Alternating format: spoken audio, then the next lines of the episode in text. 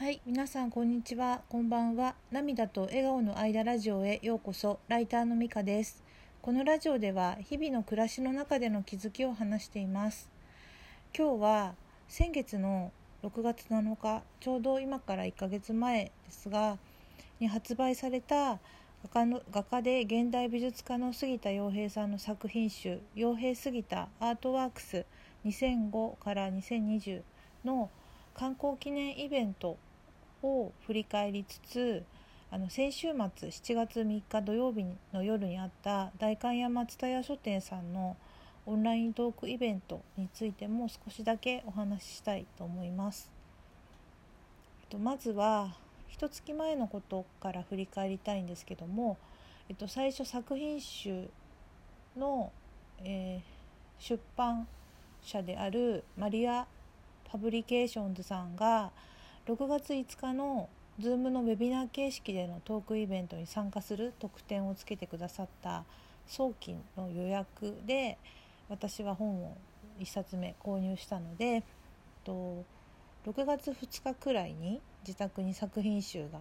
届きました。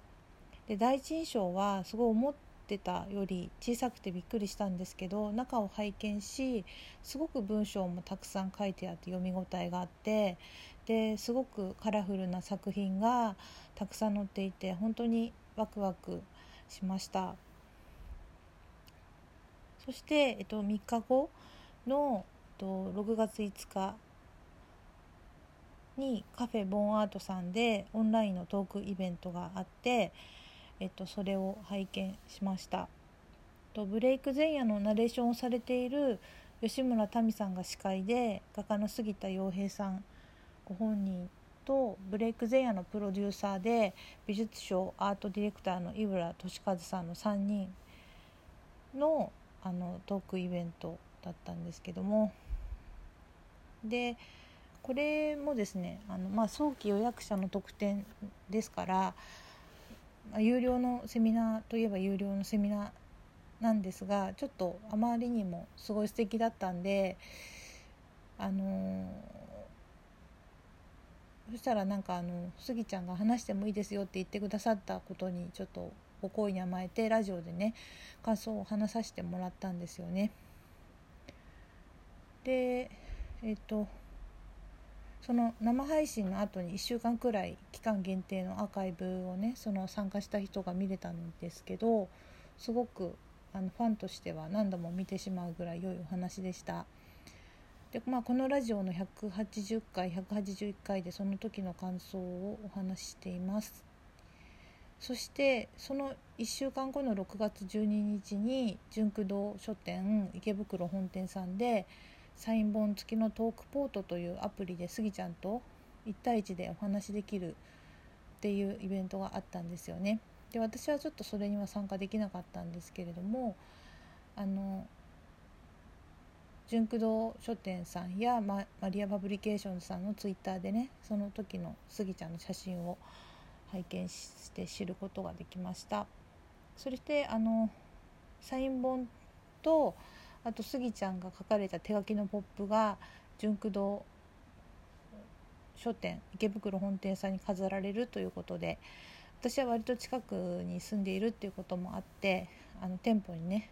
見に行かせてもらってで、まあ、サイン本を1冊買わせていただいてあの楽しかったです。でその日同じ日ぐらいに締め切りのあの京都の大垣書店さんのウェブサイン会というイベントがあって6月1日から6月12日の間に申し込んだ人はスギちゃんの宛名入りのサイン本があの買えるっていうものだったんですよね。で私はこれにあの申し込みをして先日6月30日ぐらいだったですかね。あの自宅にそれが届いてとても可愛いサインをいただき嬉しかったです。そして最後のイベントで7月3日の土曜日に代官山蔦屋書店さんでこちらも Zoom のウェビナー形式のオンラインのトークイベントがありました。で富山由紀子さんこの方はライターさんで漫画研究家そして東北芸術工科大学の講師でいらっしゃる方ですけどゲットゲストにいらっしゃるっていうことだったんですね。で私あのこれまであの富山さんのこと存じ上げなかったのであのこのラジオの184回目で富山さんが今まであの書かれた記事とかあのスギちゃんについて熱く語られていたあのアフターシックスジャンクションのラジオの話をねあのしら調べてっていうかあの聞かせてもらったことをね話してますが、えっと、それで本当にね聞き応えのあるいいトークショーでで一応また話したい気持ちはすごいあるんですけどでスギちゃんもあの話していいですよみたいな感じだではあるんですが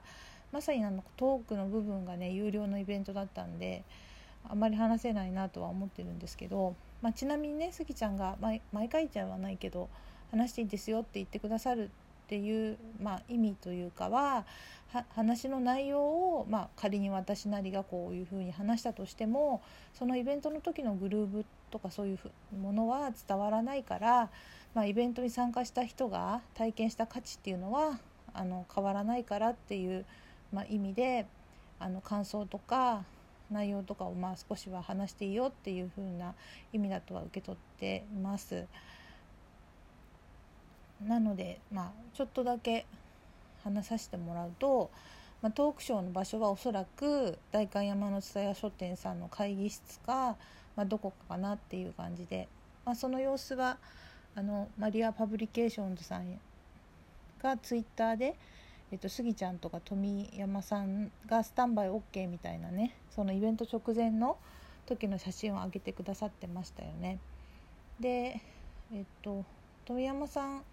はねゲストっていうことでね書かれてたんですけれどもなんかむしろ運営側というか、まあ、司会進行をねされていて、まあ、スギちゃんがこういろいろお話をしてくれたんですけどそれをこうリアルタイムで分析というかこういう意味ですよねという言い換えみたいなのをされていてなんかそのそれがねすごいあのその言い換えの語彙力とかがすごいなと思って的確かつねちょっとパワーワードっていうかこう、うんまあ、的確なワードにこう置き換えるみたいなねところがあのすごく素敵というかすごいなと思いました。で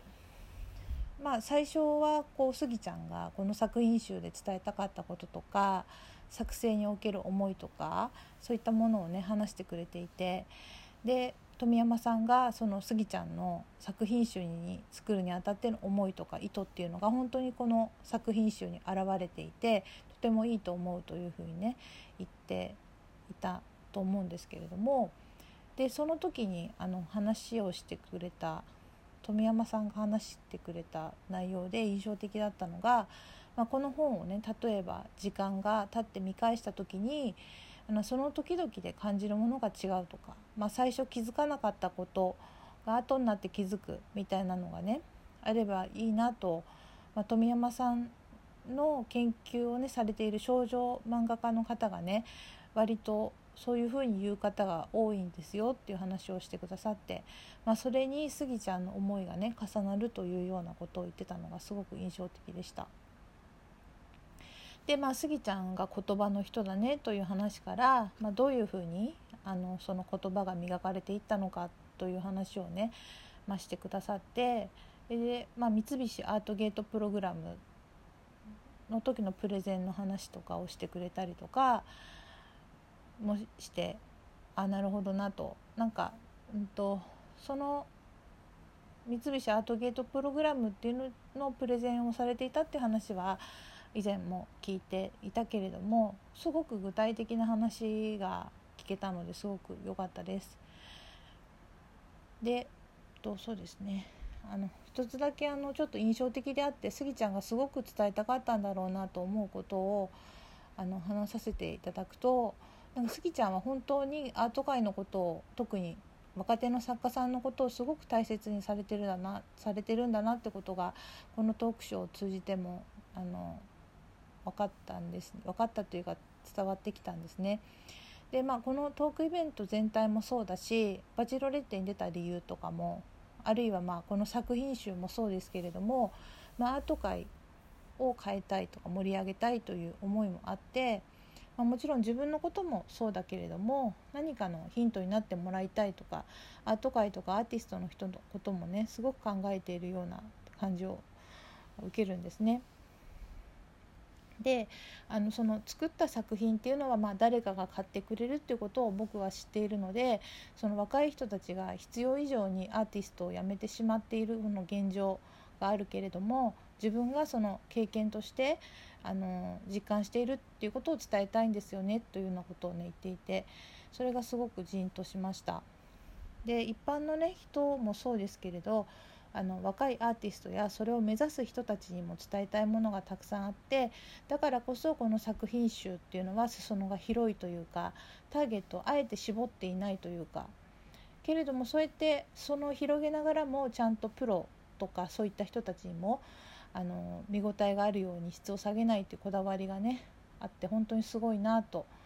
あの改めて感じました。という感想です。であのスギちゃんは7月8月であの眩しいきらめきと色彩の言葉たちという個展があの大丸東京さんであってまずは明日の7月 7, 7日から7月の13日まで大丸東京